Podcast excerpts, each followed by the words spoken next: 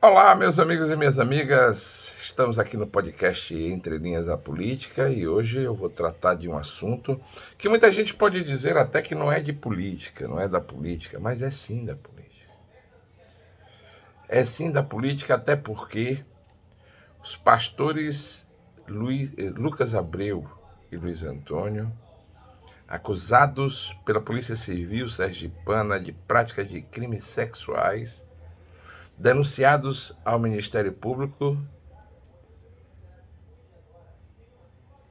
agora um deles virou réu na Justiça Sergipana.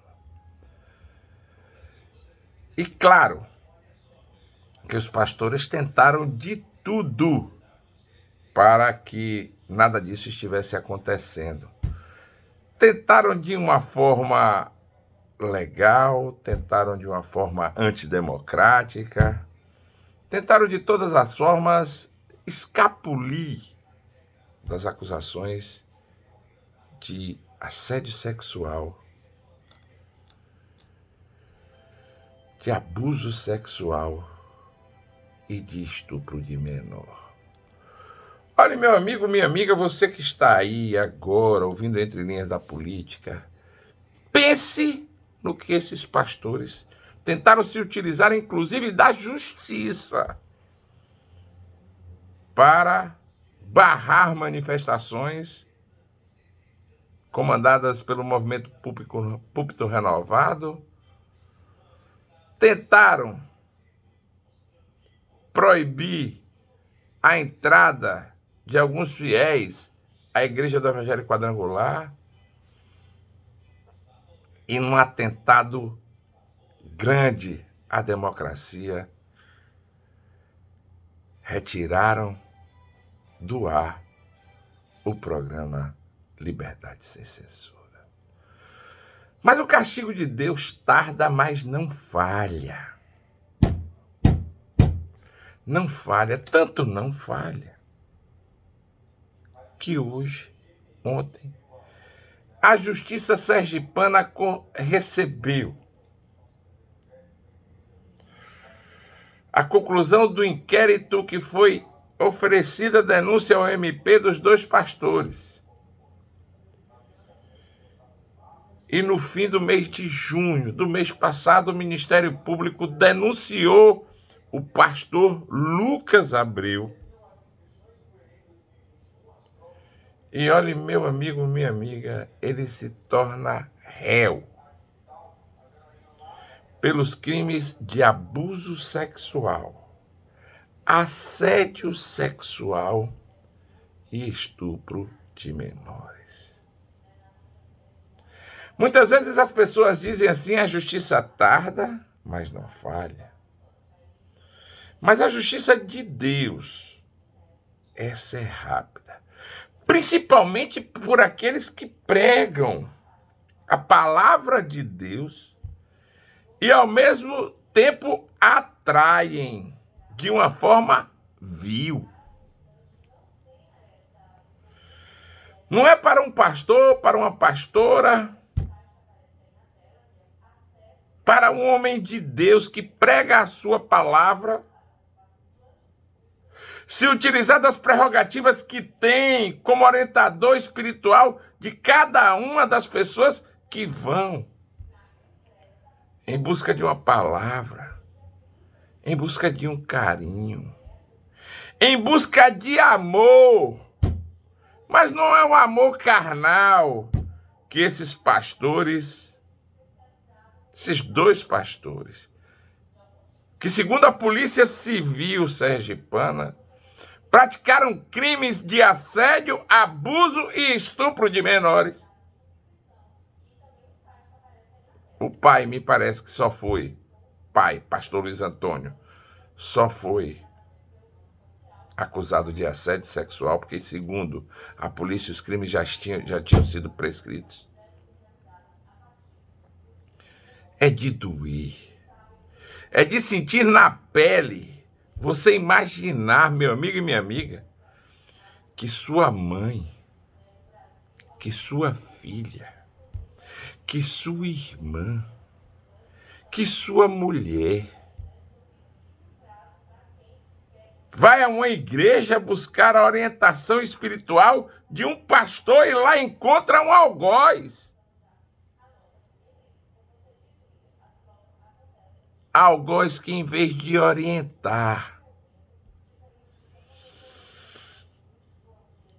vai tentar assediar, estuprar, sexualmente quem buscava a palavra de Deus. A Igreja do Evangelho Quadrangular teve sim uma participação sine qua non nessa condição que hoje se encontra. A direção nacional, que também é acusada de vários crimes, não buscou.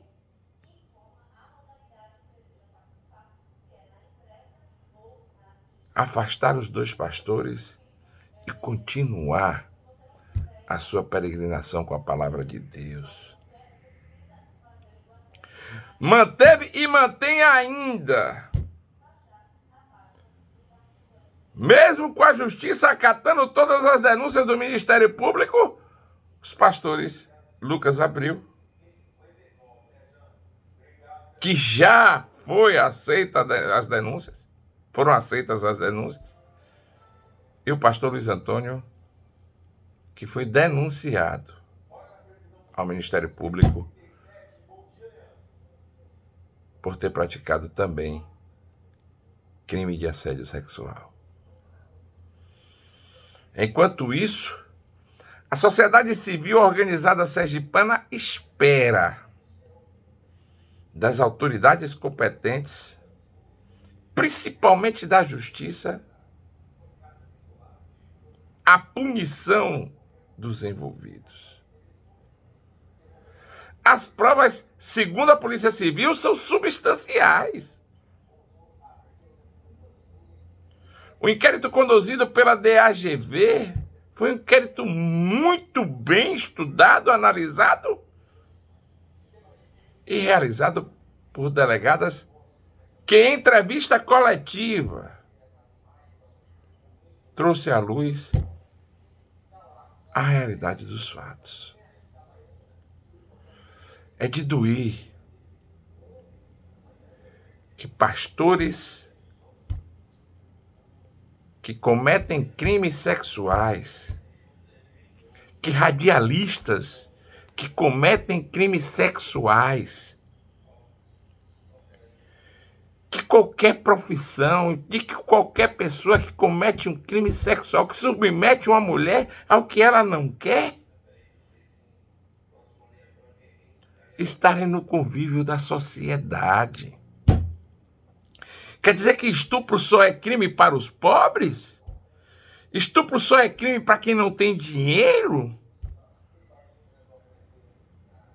O radialista George Magalhães já foi condenado em segunda instância e até hoje nada.